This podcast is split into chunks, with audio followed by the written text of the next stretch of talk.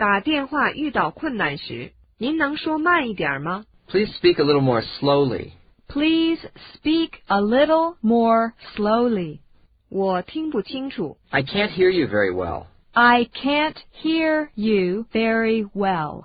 电话线好像有毛病。 We have a bad connection. We have a bad connection.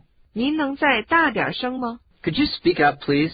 Could you speak up, please? 串线了， The lines are crossed.